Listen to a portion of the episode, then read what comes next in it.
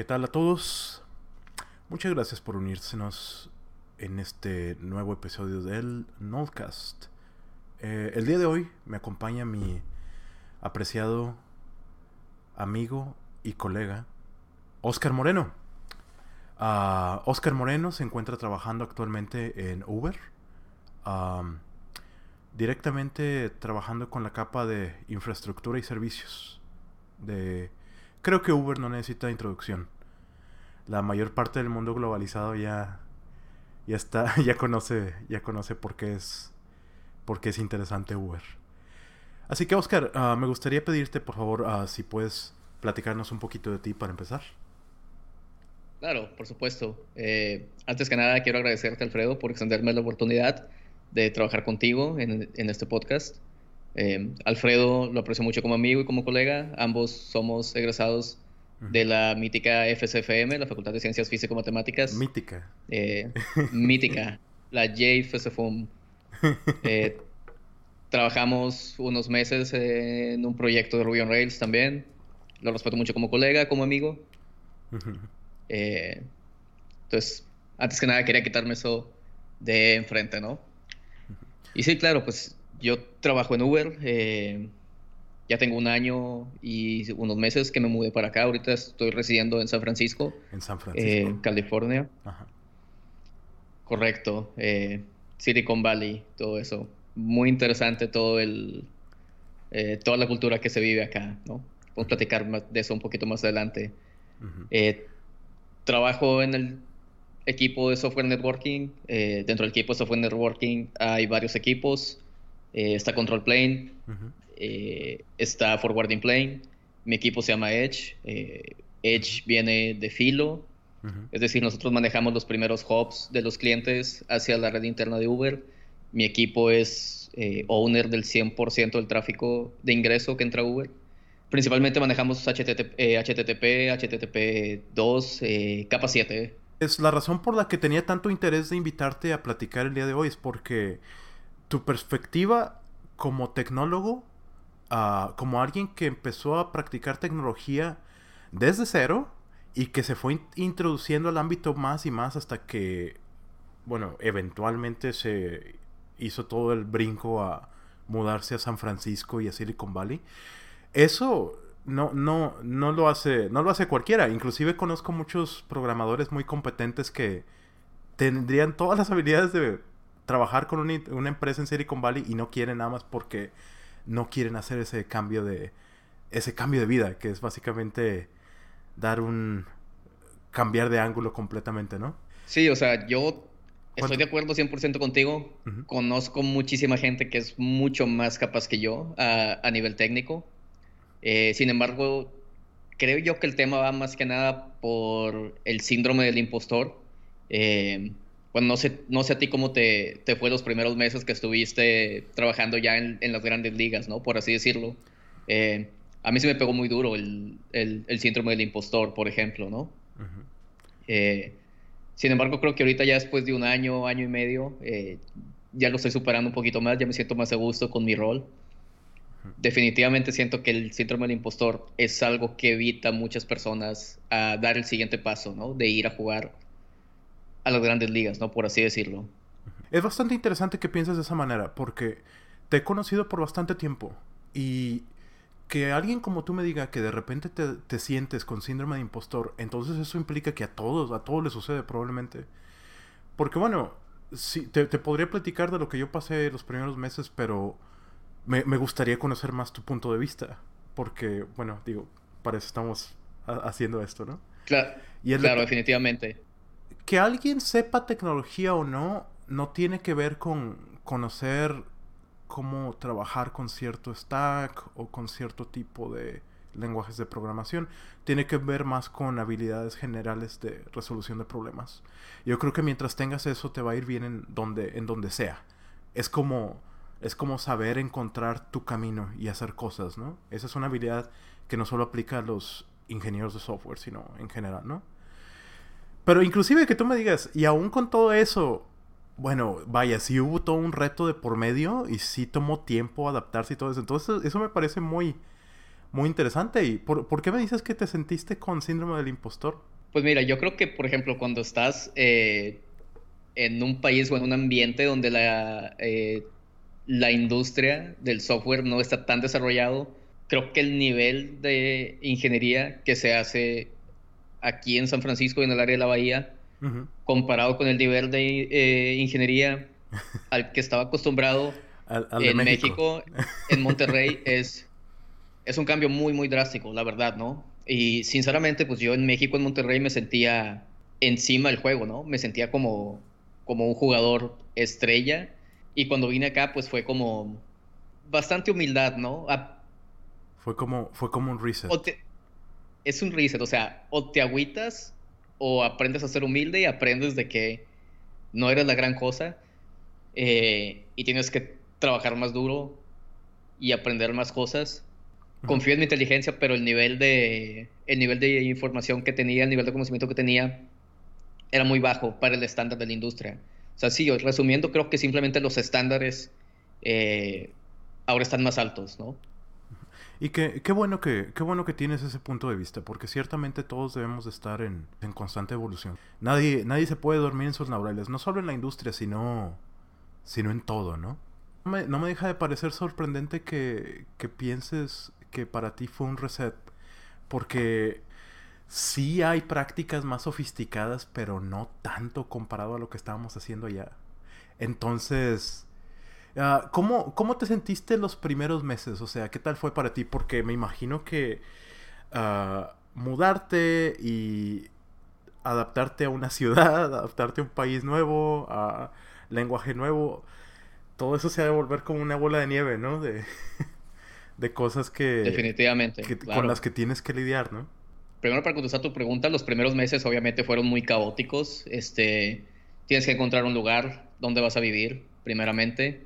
No estás muy seguro si cuando te van a pagar va a ser lo suficiente, eh, porque siempre hay temas de impuestos y demás. Entonces, muchas veces no es como que muy claro ese tipo de cosas. Entonces, yo creo que hacer el salto es, estresante en esas bases. La parte del país nuevo eh, no me mortificaba tanto. Te voy a ser sincero. Este, hasta se me decía como, ah, qué padre, es, es, una aventura esto, ¿no? No lo veía así como, como por ese punto de estresarme. Eh, hablar en inglés el 100% del tiempo, bueno, no el 100%, ¿verdad? Pero no sé, el 70% del tiempo, el tiempo que estoy afuera del departamento, ¿no? Eh, no es difícil, pero es extenuante, ¿no? Es muy cansado tener que pensar dos veces, ¿no? Porque primero tienes como que, pensar eh, la idea y más en, cuestiones técnicas, en cuestiones de ingeniería. Y luego tienes que comunicar esa idea efectivamente con tus colegas para poder hacer cosas, ¿no? Eh, en Uber eh, todo es muy por consenso, ¿no? Entonces tienes que, tienes que obtener el consenso de tus colegas cada vez que quieras implementar algún feature, ¿no? Por ejemplo. Y siento que inclusive eso un año y meses después es algo con lo que sigo batallando, ¿no? Y no siento que sea algo con lo que vaya a, con lo que se vaya a hacer más, más relajante con el tiempo. Sin embargo, eh, estoy optimista porque cuando formalizas eh, en los documentos de, de consenso y demás, es comunicación escrita, ahí me va lo suficientemente bien como para que no sea un problema. Qué bueno que tienes esa perspectiva. Ah, me dijiste que te sentías como que tienes que pensar dos veces. ¿Tú sientes que debes de pensar dos veces cuando te comunicas en otro lenguaje distinto a tu lenguaje nativo? Sí, creo que yo creo que el lenguaje y la comunicación es un tema súper importante y creo que escoger las palabras y más allá de escoger las palabras, escoger tu tono y donde haces énfasis en las oraciones, cuando hablas en tu lengua nativa, no es algo que pienses.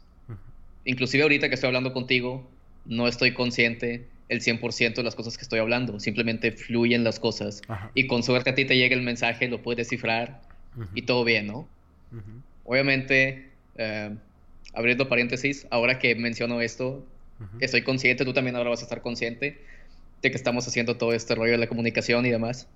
Cuando hablo en inglés, tengo que ponerle pensamiento a las palabras que voy a escoger, ¿no? Y obviamente los énfasis de las palabras y de las oraciones son distintas en inglés que es en español. Entonces también es como que tengo que ponerle, prestarle atención a eso. Entonces, aunque muchas veces puedo comunicar mi idea, eh, tal vez no soy tan convincente como lo haría si estuviera eh, tratando de venderle mi idea a alguien en español. Es en función del vocabulario que tienes que elegir, que tienes que escoger palabras y como que conectarlas de cierta manera y eso es overhead o te causa como overhead a la hora de comunicarte en inglés entonces. Exacto, es procesamiento extra que tengo que hacer. Tal vez mucha gente que esté muy metida en la ingeniería pero que no trabaje en inglés se le puede hacer raro porque la mayoría de los términos que usamos pues están en inglés, ¿no? eh, sin embargo, los técnicos, lo, perdón, los términos son simplemente definiciones, ¿no? O sea, es, es llave-valor. Eh, pero la estructura de la oración sí es como que un cambio muy radical. Ajá, y pues simplemente es un poco más cansado, ¿no? Pero obviamente a la hora de aplicar y a la hora de mudarte ya estabas familiarizado con la lengua bastante. ¿Cómo, cómo lo aprendiste? ¿Cómo aprendiste un lenguaje como el inglés? ¿Cómo lograste llegar al punto donde tenías confianza para usarlo profesionalmente?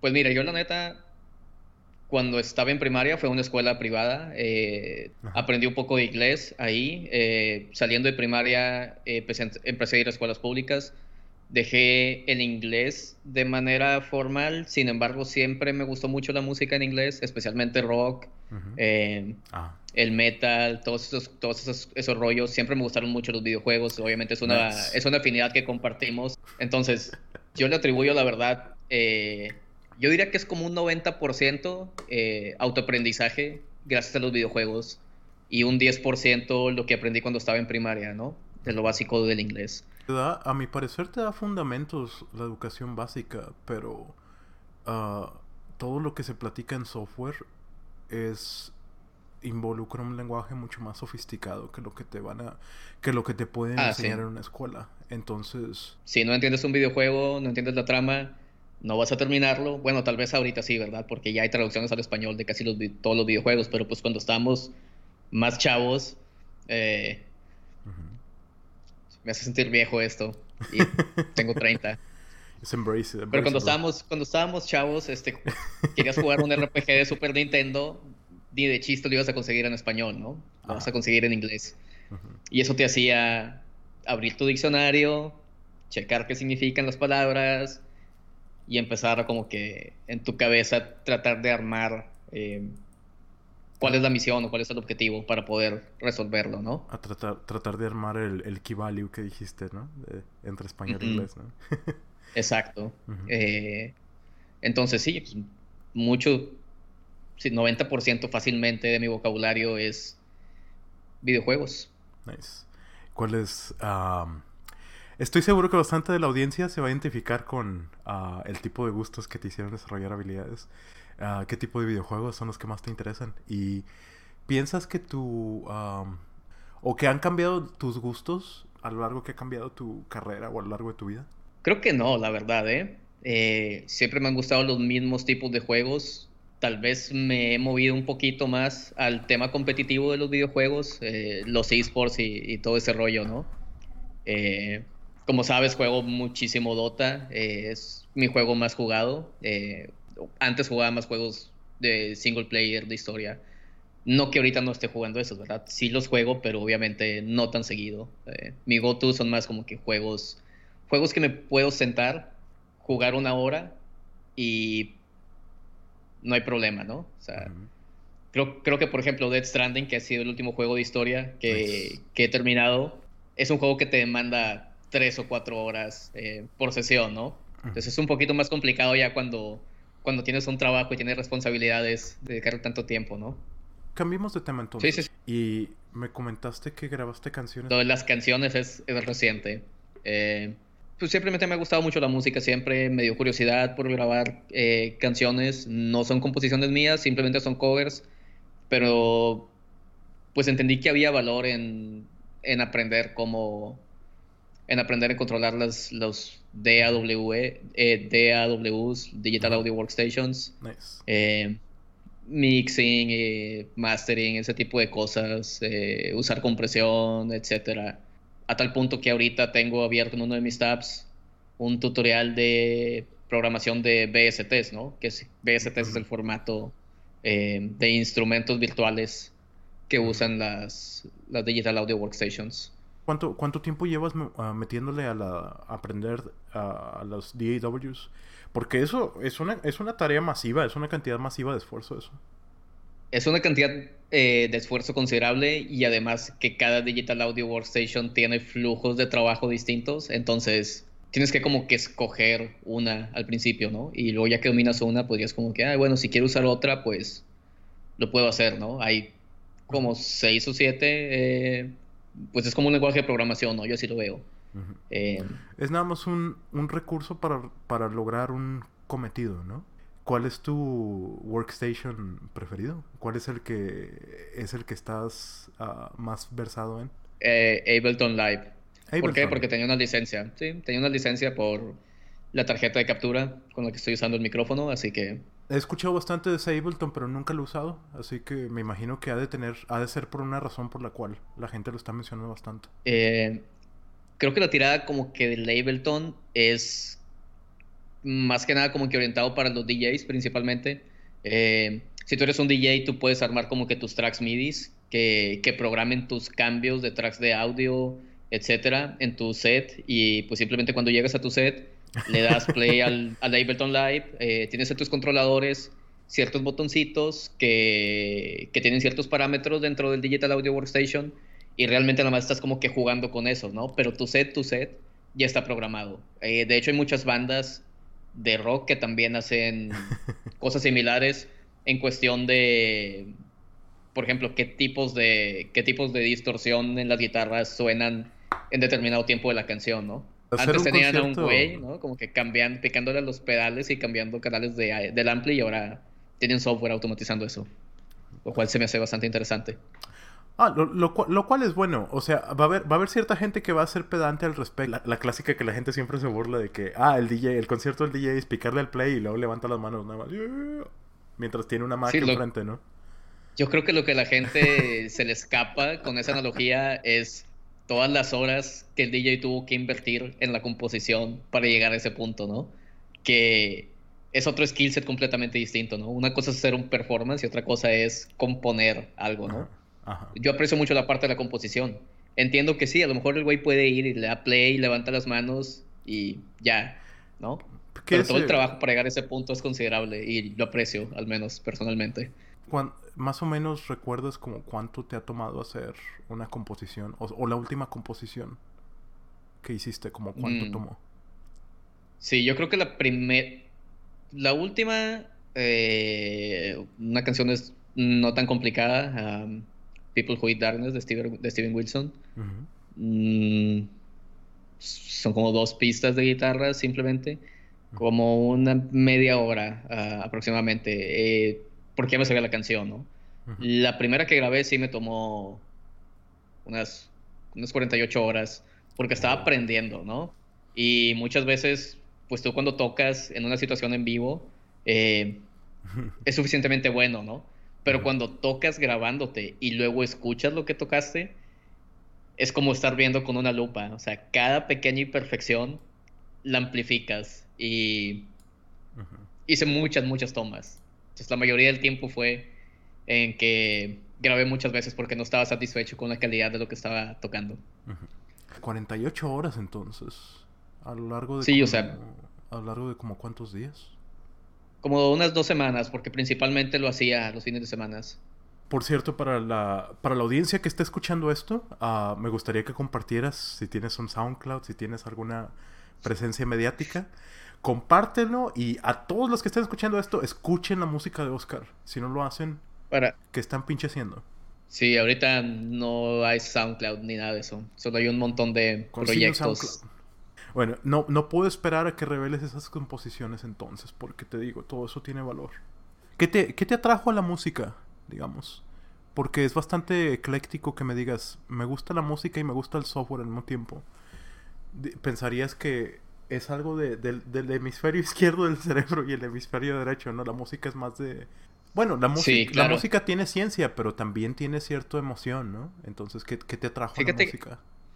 Fíjate que yo lo veo completamente distinto. Eh, yo creo que la ingeniería y la resolución de problemas es muy, muy creativo. Claro, ocupas tener muchísima lógica, porque estás trabajando bajo un marco de trabajo limitado, ¿no? Que comparado con, un ingeniero civil que, tiene que eh, alinearse a las leyes de la física para resolver sus problemas de construir edificios, pues está más cañón, ¿no?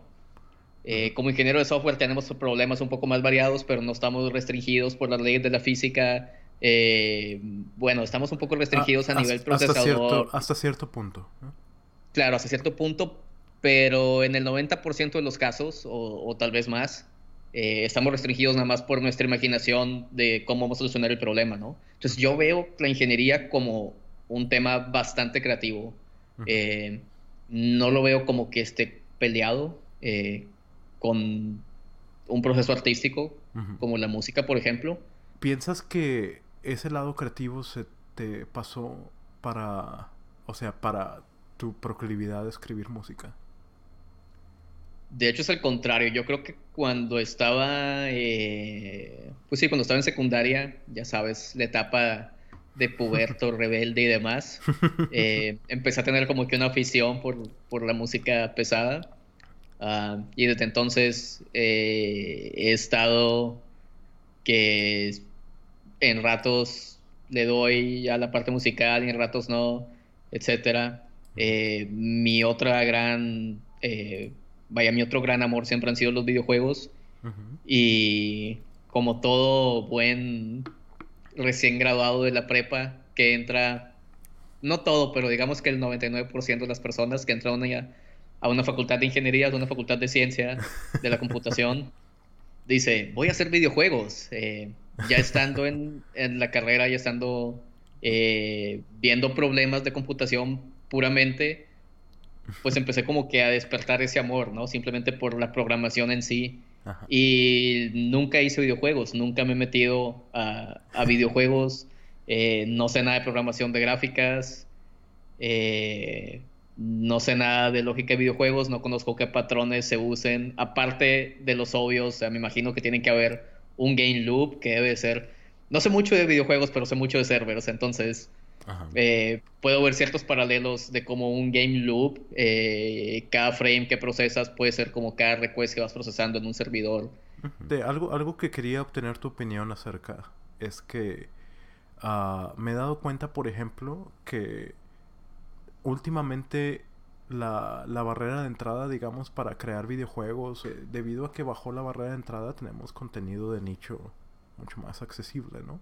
Es una, es una chulada que eso exista, o sea, no, no para que no se me malinterprete, pero a veces pienso que para mí, sacas un videojuego era algo como que bien especial y bien único, ¿no? De que por, por dos, era más, Era más artesanal, definitivamente, ¿no? Eh, para hacer un videojuego tenías que tener todo tu equipo completo.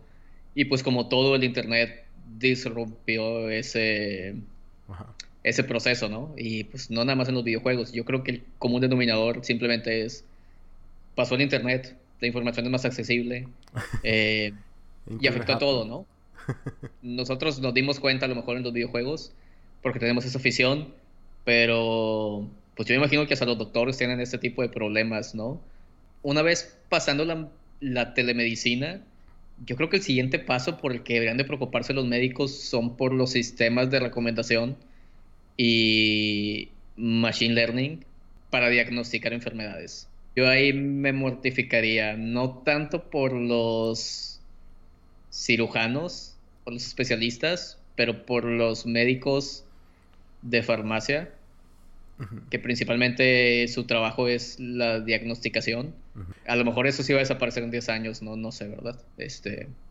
Porque te digo, baja la barrera de entrada, lo cual implica que, bueno, a veces el, el input de alguien profesionalmente hablando, pues ya no va, ya no va a importar tanto si supuestamente va a haber inteligencia artificial para todo eso. Ah, a mi parecer, nunca, nunca vamos a, a dejar de requerir buenos médicos y buenos ingenieros y buenos todo, todo lo que sea. Lo que sea que hagan cualquier persona en el mundo profesionalmente, mientras sean muy buenos en lo que hacen, le van a poder meter más y más y más detalle a su output. Y eso es lo que hace algo bueno o malo. Eso es lo que distingue a un buen médico de un, mal médico. El progreso. Ajá. Pero... Si hemos llegado donde, donde estamos es porque estamos en hombros de gigantes. Y piensas que sobre, sobre el asunto de la inteligencia artificial me gustaría ahondar en eso, porque de seguro ahí has de tener mucho input.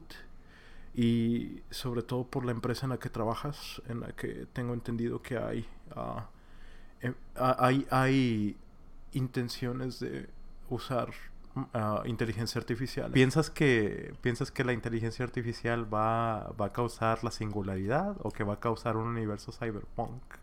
el futuro? Ah, yo creo que ninguna, yo creo que ninguno de esos. Yo creo que simplemente va a ser una herramienta más que, vamos a dominar y nos va a ayudar. Eh, no creo que.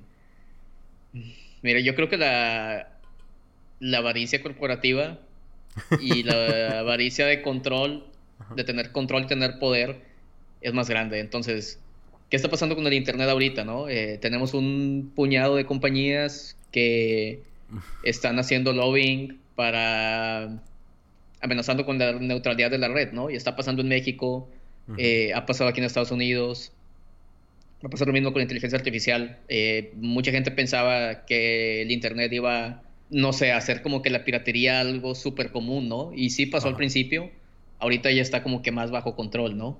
Entonces, esa es como que mi opinión al respecto. Ahora, entonces me dices que nada más va a ser como una herramienta. No, no, no ves ningún escenario apocalíptico, ni, ni escenario profético bonito, perfecto. No veo ninguno de los dos escenarios, sin embargo sí veo escenarios en el cual tenemos una herramienta para resolver problemas que con métodos tradicionales de ingeniería eh, han sido muy, muy difíciles o imposibles de resolver y que con inteligencia artificial o, machine learning va, va, a ser van a ser triviales una vez que tengas eh, tus datos, ¿no? En cuestiones de self-driving, así. Supuestamente a una persona le enseñas a manejar en 80 horas en promedio y una inteligencia artificial para, para entrenar bien un modelo de, de, autoconducción toma 400 horas y algo. Entonces te digo, todavía no está tan sofisticado, todavía no hemos llegado a resultados tan concretos. Yo, yo pienso que es probable que lleguemos a un punto donde gobierno y economía y muchas cosas sean ah, manejadas por inteligencia artificial.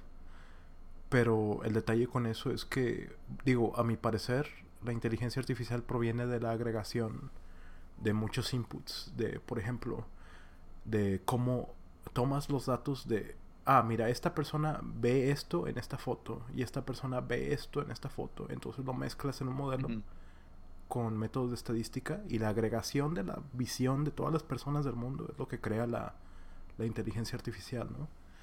¿Y qué tal si tiene, ¿y qué tal si tiene sesgo, ¿no? Sí, pues yo creo que han habido varios eh, artículos, ¿no? hablando sobre los sesgos eh, raciales y culturales en ciertos algoritmos. Específicamente se me viene a la mente, Google tiene un algoritmo para revisar currículums y descartar rápidamente o no si un ingeniero vale la pena. Y creo que ese, creo, creo que creo que una investigación eh, salió de que ese algoritmo estaba sesgado. Eh, la primera versión de ese algoritmo estaba acercado hacia hombres blancos. Eh, las, mujeres y otras razas tenían como que menor calificación. Pues no sé, creo que es un tema que le tocó ver a, a la Suprema Corte de, Justicia de acá de Estados Unidos y francamente me da miedo hablar de eso públicamente. Yo, yo pienso que yo pienso que a lo único que hay que tenerle miedo es al medio. Ah, y, a todo esto, ¿y por qué piensas que está por qué piensas que está sesgado? O sea, a mi parecer muy probablemente es porque si la mayoría de la gente contratada en digamos en Google viene de escuelas privadas ¿Son hombres blancos? Bueno, digamos, también la identidad racial, ¿no? Si son de cierto arquetipo, ah, digamos, entonces van a, van a preferir a otra gente que se parece a ellos, porque eso es instinto humano. Cuando ves a alguien que se parece a ti, pues ya le, das el beneficio de la duda al menos. Y cuando es al mm. revés, cuando es muy distinto, ahí no. hay un vías formal para eso, ¿no? Por ejemplo, nos lo recargan mucho a nosotros en el material didáctico de reclutamiento de Uber. Eh, creo que la industria en general antes tenía el concepto de cultural fit, que es como que también te llevas con el equipo, que vas a entrevistar, que pueden ser potencialmente tus colegas. Eh, en Uber, por ejemplo, ya nos dijeron, en el material didáctico especifica que la cuestión del cultural fit no debe ser no debe ser una cuestión que nosotros tenemos que evaluar, ¿no? Eh, porque históricamente con los datos que han que han recaudado ah, a lo largo de todo el tiempo y todas las rondas de contratación que han tenido, resulta que el cultural fit eh, lo usaban personas para contratar básicamente clones de ellos, ¿no? Eh, lo cual es malo para un equipo, ¿no? Eh, un equipo de ingeniería, si tienes la misma persona 10 veces, no es un equipo, es la misma persona 10 veces. Quieres tener gente que se complemente y que, que tengan debilidades distintas, ¿no? Y pueden tener lo mismo fuerte siempre y cuando tengan debilidades distintas, que es lo que quieras, ¿no? Es lo que quieres, ¿no? Eh, entonces nos quitaron esa cosa, ¿no? O sea, simplemente es de que eso nos vale gorro porque nos ha pasado, nos históricamente hemos tenido malas experiencias de contratación con eso. Digo, me, imagino que algo, algo habrá de por medio por lo que decidieron ponerlo con esas palabras y, y decidieron hacerlo un valor corporativo, ¿no? Es instintivo hasta cierto punto. Si eres una empresa masiva que tienes problemas muy complejos, necesitas contratar por competencia, necesitas contratar a gente competente. Y si la gente competente proviene de trasfondos similares, entonces muchas veces es, es inconsciente, es inconsciente que terminen haciendo eso, de lo de el culture fit, um, donde terminan contratando a gente muy similar entre sí. Es buena idea intentar ver hacia afuera, eh, intentar explorar uh, cómo se puede colaborar con gente distinta a uno, porque es de las cosas más nobles que uno puede intentar hacer para vivir en el mundo. No solo en el trabajo, sino en todo el mundo, ¿no? Pero no da cuenta, pero no pienso que debería de opacar la competencia. O sea, si debes de contratar a gente competente, ¿no? Entonces... Ah, claro, e-, e-, definitivamente. ese, es el, ese, es el, detalle como del... El, sí. Es un pinche give and take, ¿no? O sea, sí, quiero ser diverso, pero oye, pero si no traen las mismas competencias, pues entonces no. En cuestión de Uber, eh, la parte de diversidad no es una cosa como primer ciudadano, sin embargo, en...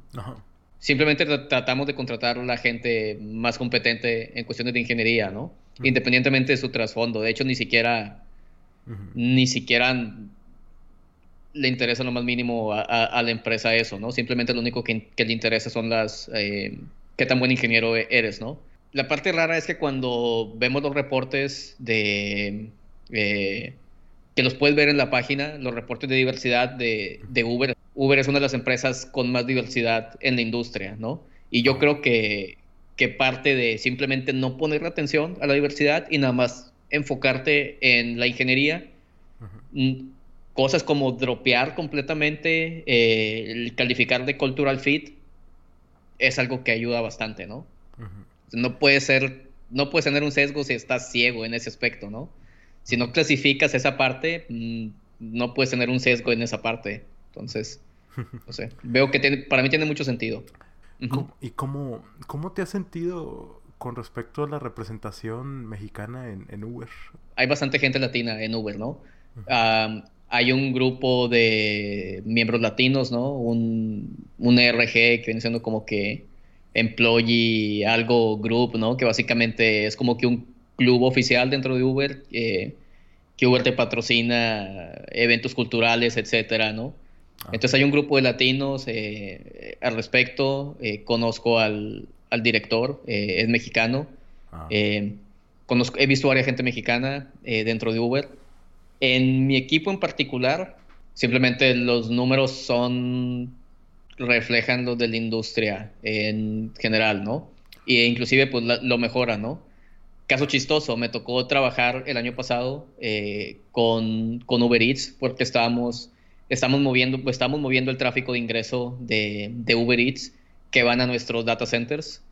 Estamos usando ciertos proveedores de la nube para aprovechar los puntos de presencia que ciertos proveedores de la nube tienen para lo que le decimos el last, el last mile, que viene siendo cuando el, cuando el usuario de la aplicación se conecta al primer servidor más cercano de él a través de la red pública de Internet, ¿no? Esa parte se llama la last mile. Entonces, para que tengas un poco de contexto, en Uber tenemos dos data centers, propiedad de Uber. Ambos están en Estados Unidos. Entonces, como te puedes imaginar, ese last mile eh, en un esquema tradicional para un usuario eh, de aquí de Estados Unidos pues, no sería un problema, ¿no? Porque sería una distancia relativamente corta para Internet. Pero, por ejemplo, para un usuario europeo o un usuario en Asia, hay considerable tráfico de Japón, por ejemplo, ¿no? Increíblemente eh, de Uber. Entonces, por ejemplo, los usuarios de Japón, ese last mile mm, es bastante fuerte, ¿no? Entonces, estamos usando proveedores de la nube en los que simplemente tenemos puntos de presencia, estamos moviendo el tráfico de Uber Eats de la página de internet, que en vez de que se vaya directo a los data centers, usar la infraestructura que hemos estado construyendo en la nube, ¿no? Para que puedan usar los puntos de, presencia y reducir la latencia. Curiosamente, mi punto de contacto de Uber Eats es también ex miembro de la Facultad de Ciencias Físico-Matemáticas de la Universidad Autónoma de Nuevo León, ¿no? ¿En serio? dos o tres generaciones mayor que nosotros, pero es de la facultad, me llevo muy bien con él. Eh, cuando empezamos a trabajar, eh, vio mi perfil. Eh, en Uber tenemos como que un Facebook interno, un, un, repertorio como de empleados. se metió mi perfil de empleado, vio que tenía mi Facebook personal en mi perfil de empleado, se metió a mi Facebook y vio que éramos de la misma carrera, ¿no? Y de la misma facultad. Y pues me mandó un mensaje por, por la por el sistema interno de mensajes de Uber, ¿no? De que, oye, ¿a poco eres de aquí? De, ¿Eres de aquí, de físico? De que sí, ¿qué onda? No, yo también. empezamos a platicar, hicimos amistad, todo chévere. Eh, mm, Uber Eats ahora está en la nube. Si eres usuario de Uber Eats del sitio web, eh, yo sé que la mayoría de la gente usa, usa móvil yo personalmente uso bastante el, web de Uber Eats. Eh, conozco el equipo, el equipo es súper dedicado. Eh, ha sido un, placer trabajar con ellos. Creo que nuestra mayor ganancia fue en Australia. En Australia la latencia se redujo en básicamente 10 veces. Antes un request tomaba 10 eh, segundos para el primer byte. desde el primer request hasta el primer byte que regresaba tarda como 10 segundos y ahora tarda de que un segundo aproximadamente. Huge win. Eh, Uber no es como que un sistema monolítico o tres o cuatro, son 6.000 microservicios. Eh, esos microservicios se comunican generalmente eh, en un protocolo que se llama, históricamente en un protocolo que se llama T-Channel. Hay ciertas llamadas HTTP y ahora el new hotness es gRPC, ¿no? Eh, Google RPC. Entonces, Uber está conformado por alrededor de 6.000 eh, servicios, más o menos. Obviamente cada servicio hace cosas distintas. Hay librerías que Uber ha hecho que son parte de la Cloud Native Foundation, por ejemplo Jaeger, para hacer tracing de tus de tu requests. las ves y a lo mejor si, eres, si trabajas en una empresa que no es tan grande dices, esto es super overkill, ¿no? ¿para qué me sirve tracear mi, mi, request desde mi cliente hasta mi backend si nada más tengo tres o cuatro hubs, ¿no? Pero muchas veces no tienes tres o cuatro hubs. Eh, en una empresa grande vas a tener 200 hubs, ¿no? O 200 servicios que vas a tocar en una sola llamada. Y como que tracear tu request y verlo en una aplicación gráfica bonito y todo es como que muy útil para debuguear, ¿no? El tracing es para ah, trazar una llamada para ver a qué sobre qué servicios está pasando cierta llamada que estás haciendo, ¿no? Si, por ejemplo, tú abres la aplicación y pides un auto, eh, tú estás dando un clic uh, o un, te estás tocando un botón en la pantalla. Sin embargo, ese botón eh, se, se traduce a un request que va a uno de nuestros servicios eh, y ese, ese request subsecuentemente va a viajar dentro de la red privada de Uber por N servicios. Eh, que N servicios dependen de la naturaleza de la llamada que estés haciendo, la naturaleza de la acción que estás haciendo de la aplicación, pero esos servicios no es simplemente como, ah, este es el servicio que despacha automóviles, este es el servicio que estima el precio de la, del viaje, pero esos servicios no es una sola instancia, son cientos de instancias de ese servicio. Entonces, si tú quieres saber por cuestiones de debugging sobre qué instancia tu request está pasando, por ejemplo, Jaeger te puede facilitar eso, ¿no? Y eso es a lo que me refiero con tracing. Eh, puede que tengas una instancia de load balancing, ¿no? Hay load balancing en todos los tiers de los servicios. Es cuestión de escala. Simplemente los servidores no se van a dar abasto. Eh, un solo servidor por más top of the line que, tengas, el mejor procesador, la mejor memoria, eh, para la escala que tiene Uber no es suficiente. La forma más fácil de solucionar este problema es algo que se llama escalamiento horizontal. En vez de tener una instancia, eh, digamos, tú tienes una instancia y sabes que esa instancia responde eh, un request por segundo si tú tienes un request por segundo, está excelente. Si tienes más de un request por segundo, esa instancia eventualmente va a tronar. Eh, usualmente por memoria llena. ¿Correcto? Entonces, lo que puedes hacer es simplemente, tener una instancia, tienes dos instancias, entonces tu servicio en total tiene dos requests por segundo, en vez de uno. Lo que pasa es que tienes que tener, tienes que hacer load balancing eh, para saber a qué instancia le vas a pegar a qué instancia vas a llamar, ¿no? Y ese load balancing puede ser tan sencillo como tengo una lista de hosts y, puertos, tengo una lista de IPs y puertos, voy a aventar mi request a uno de ellos random, o puede ser tan complicado como eh, puedes llevar un track de cuántos requests has mandado a cada servicio y en base a que lo que te responde el servicio, tú puedes generar la lógica de cómo quieres mandar la petición.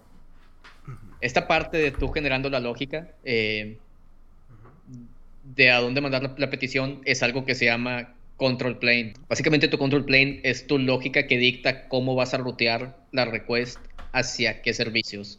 Control plane es inútil si no tienes también esta parte se llama forwarding plane. Control plane es el cerebro que le dice qué hacer a forwarding plane y forwarding plane es el software que agarra el paquete y lo forwardea a cierto host. Esas son como que tus dos partes principales eh, de lo que se compone software networking. Para concluir, Oscar, um, si, si tienes algún moro, alguna frase que te represente tu filosofía máxima en la vida, ¿cuál, ¿cuál es esa frase? No desaproveches las oportunidades. Oh.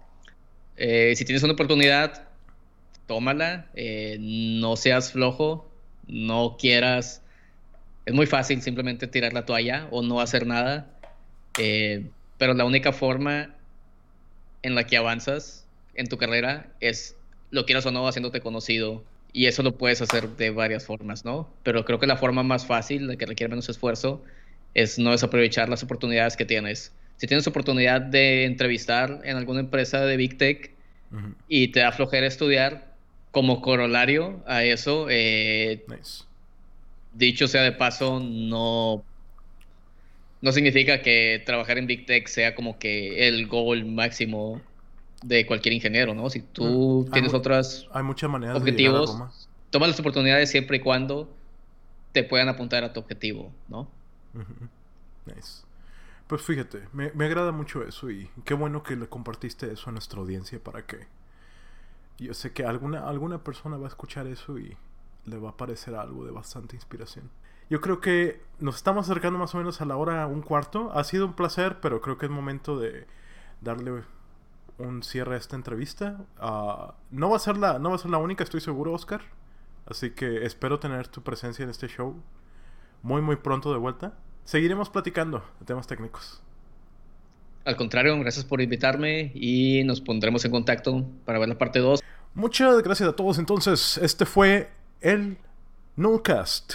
Esperamos volvernos a ver en el siguiente episodio. Suscríbanse en iTunes. Si están viendo esto en YouTube, debe haber un botoncito para que reciban en sus paginitas de inicio cada uno de mis videos cuando se publiquen. Si les interesa participar en este podcast y son profesionales en su área, no importa que sea de informática o lo que sea, pónganse en contacto y sigamos platicando de lo que se trata de hacer discusión.